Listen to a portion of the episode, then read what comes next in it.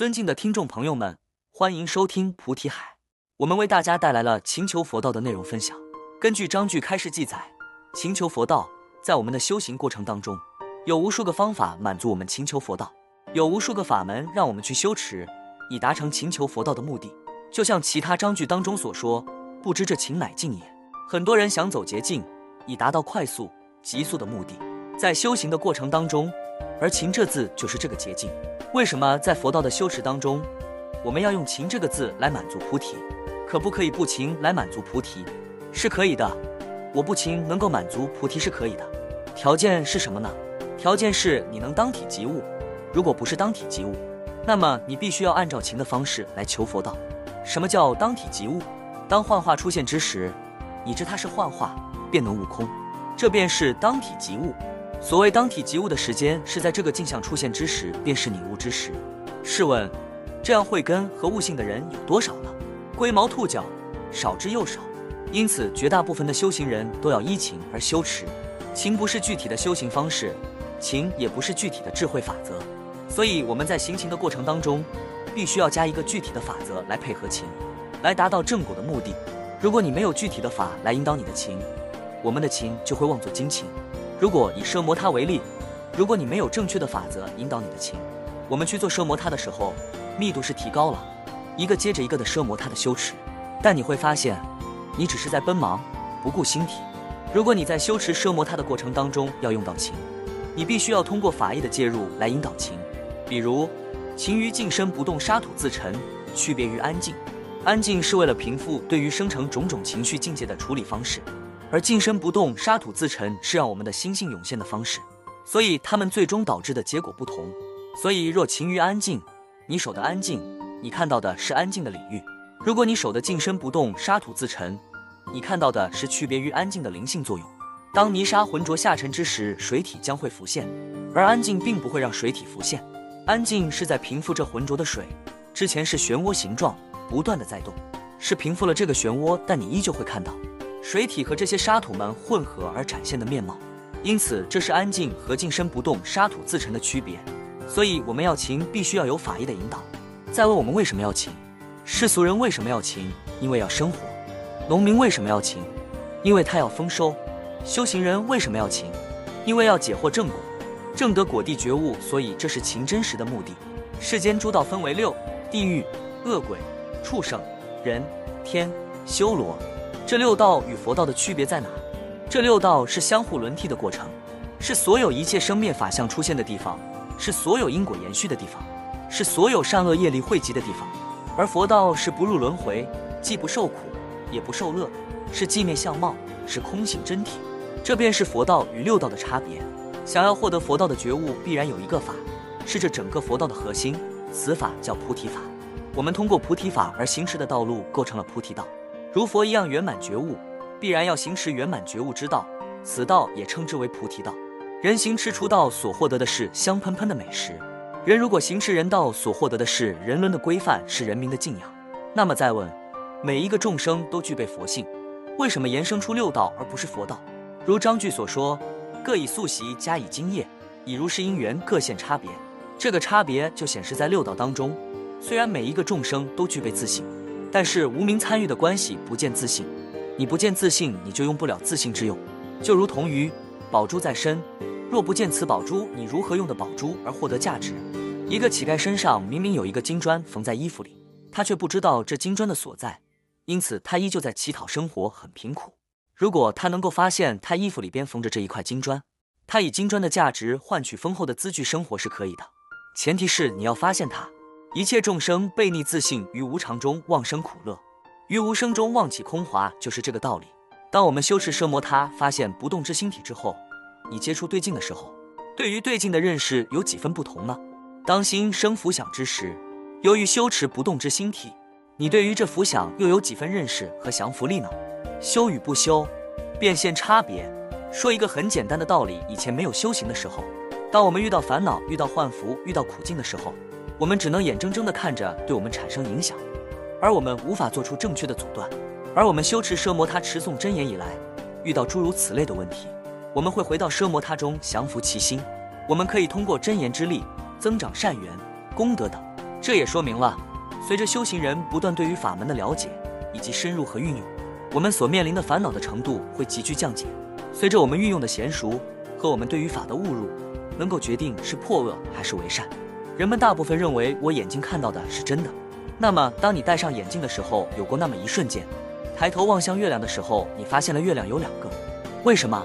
因为你通过眼睛的镜片的边角看到的月亮，所以它出现了两个月亮。当你再次调整你的镜片，将眼睛和镜片在中间值的时候，再看一下月亮，它又变成了一个。那么，你是否看到了两个月亮？是的，我看到了两个月亮。那你是不是看到了一个月亮？是的，我看到了一个月亮。那你知不知道哪个月亮是真，哪个月亮是假？你当然知道，两个月亮是假，一个月亮是真，因为你知道这两个月亮的出现是角度的倒影且重叠的结果。如果你不知道这个现象，你会不会认为天上有两个月亮？是的，如果我不知道这个道理，我会认为天上有两个月亮，这便是解惑的结果。同样的道理。所谓望起空华，就如同于这眼睛所看到的第二个月亮一样，是我们明了法义，所以懂得什么是望，什么是空。如果你对于法义不了解，你还会认为是望？你认为它是空吗？不会，因为你并没有对此达成解。所以这也是我们在修行佛法之时，为什么要深入法义见地，要让你明了，要让你明理，在明了且明理的过程当中，进而求修，才会减少在修上面所产生的误解和错谬。佛法的文思修正四个阶段，思的部分就是要达成解惑的阶段。所有一切的世界犹如阳焰。什么是阳焰？并不是指太阳燃烧，是一种虚影的景象，可称之为阳焰。第二种也可以认为是一种炽热的阳光。太阳升起来，我们走在大地上，我们往远处看的时候，由于气温回升，我们是不是可以看到热气所导致的地面的虚影？有些地方原本是直线，但是它会变得弯曲。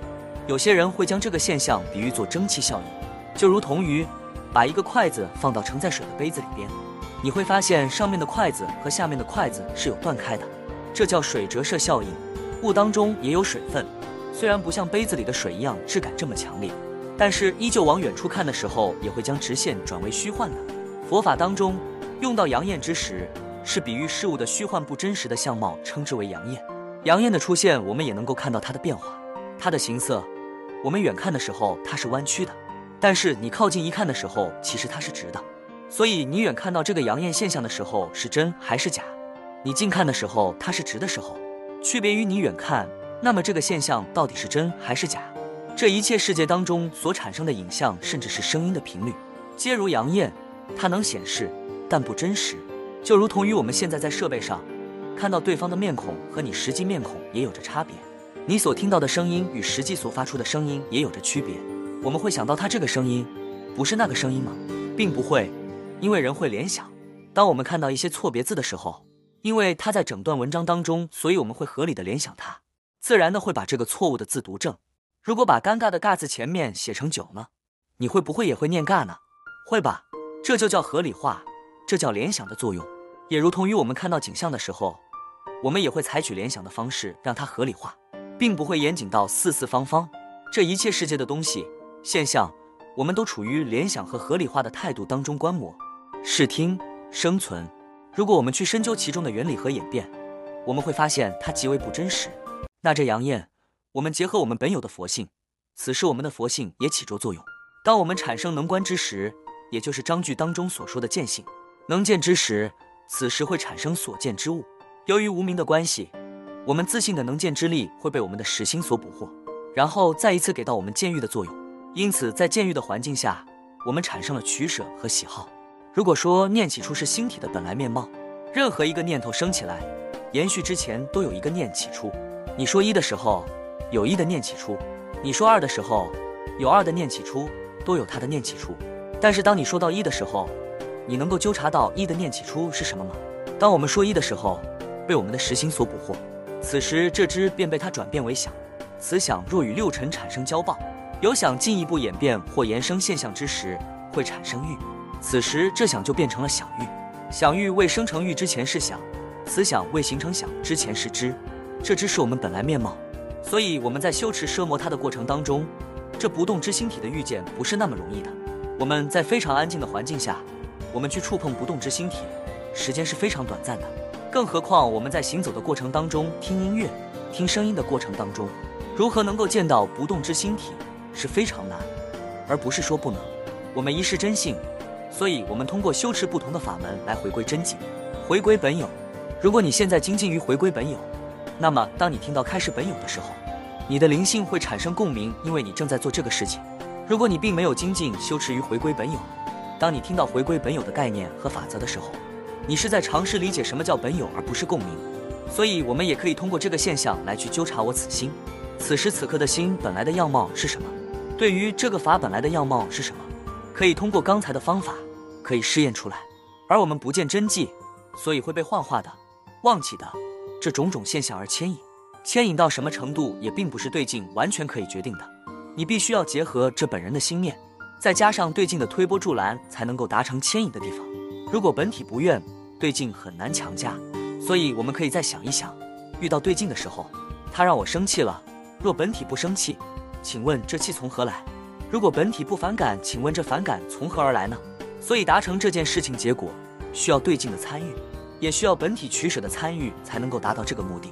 并不是说有了对境之后，你一定会被牵。你不取舍，怎么会被牵呢？诸佛菩萨时常怜悯众生，怜悯的目的不是说这个众生在受苦，所以会怜悯，这太渺小了。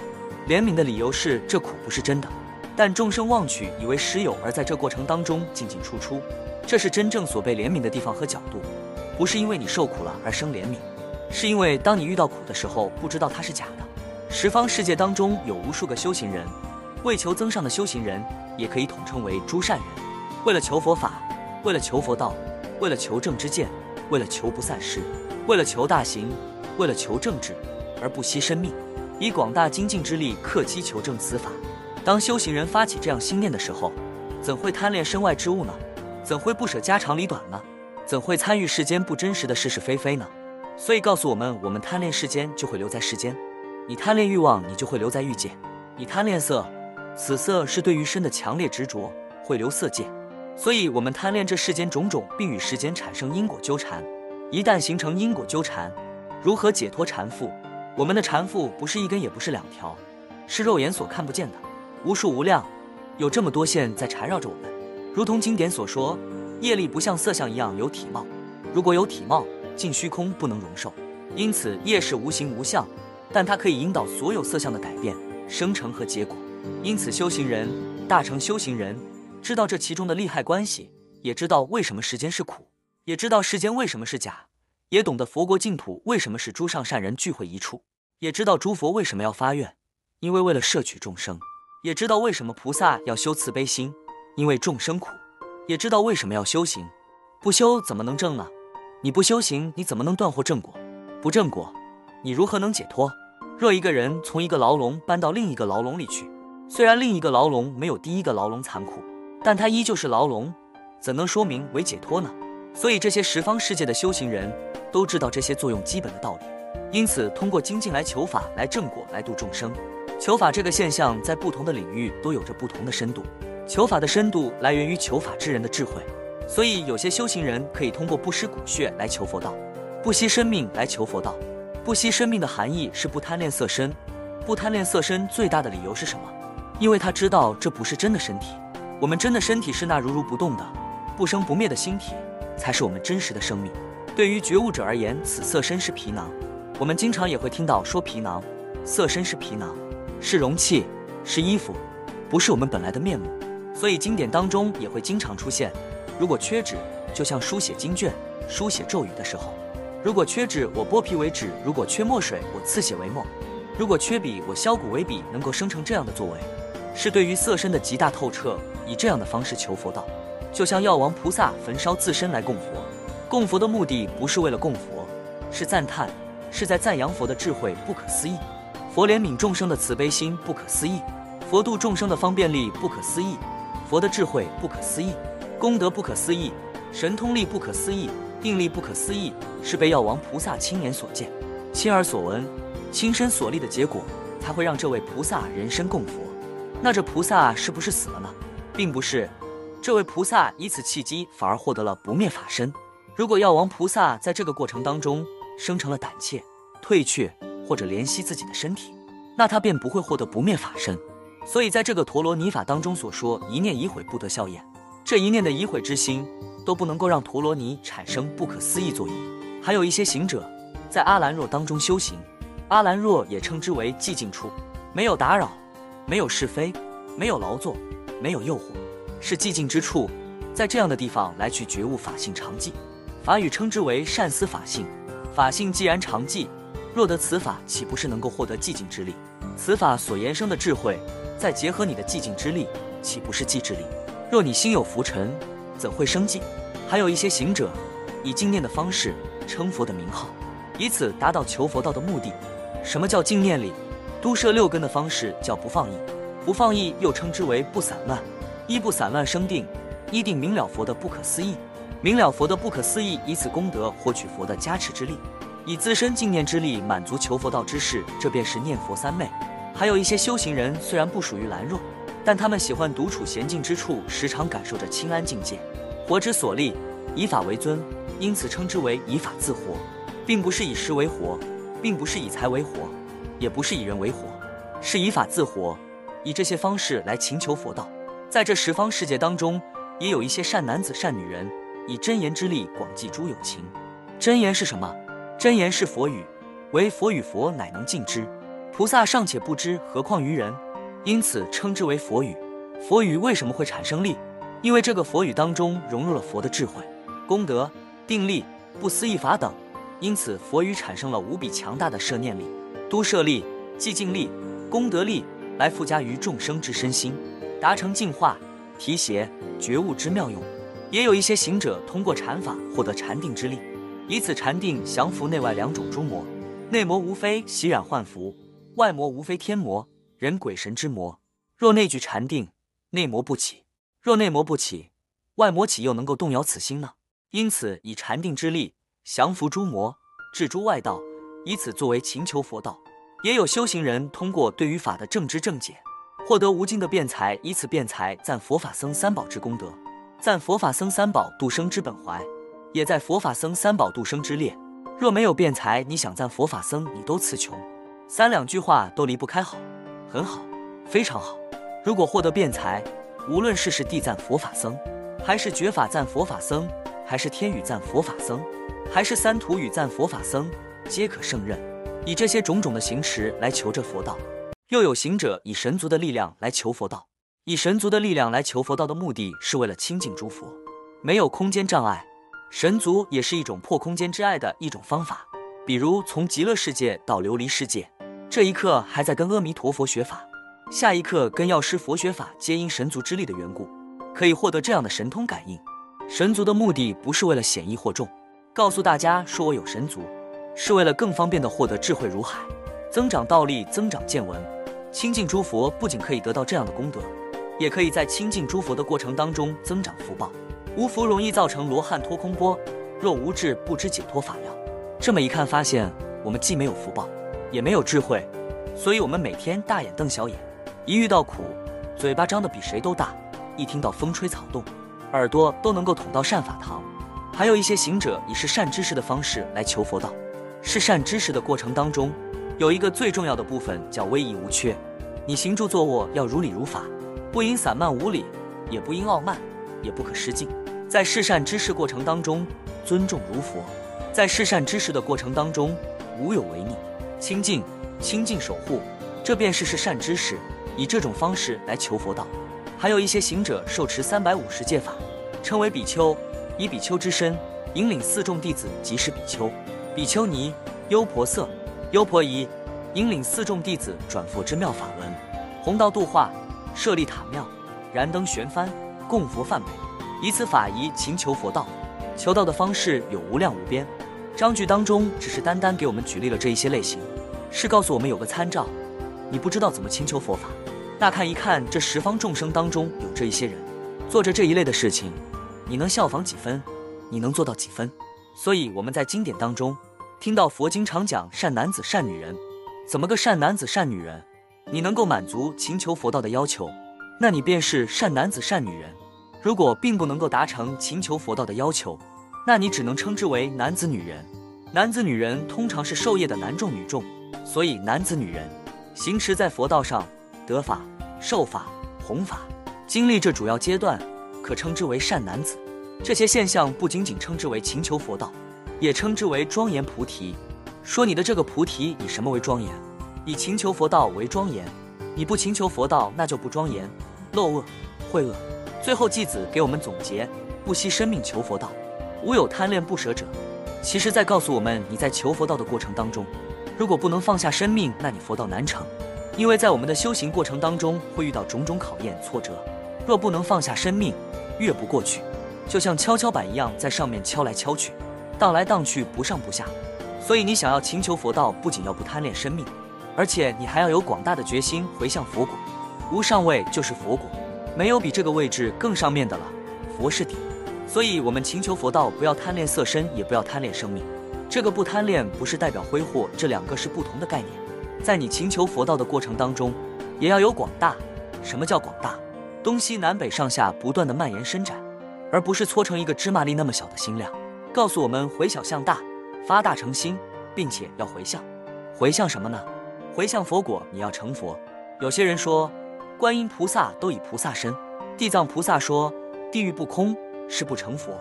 那我也要像他们一样，一切众生若不觉悟，不取正觉，实话告诉你，他们是具备了佛的境界，是如此视线。你罗汉境界都未取正，而说如此狂妄之言。如果你在证佛果境界的过程当中，去何担如来家业，去度众生而不退。如果说如有一众生未成佛，我是不成正觉，可以理解。为什么？因为你不退，不退的你就是终将到达。你走一天睡一个月，你以这样的状态，连做鬼都很难做，做畜生都会被人拳打脚踢，这是没福报。所以发愿要有广大的心愿，也要依你的愿而行持，不能发空愿。这就是我们本期所有内容。大家也可以通过微信公众号搜索“大明圣院”了解其他内容。Apple 播客或小宇宙搜索“荣正法师”。感谢大家的收听，我们下期再见。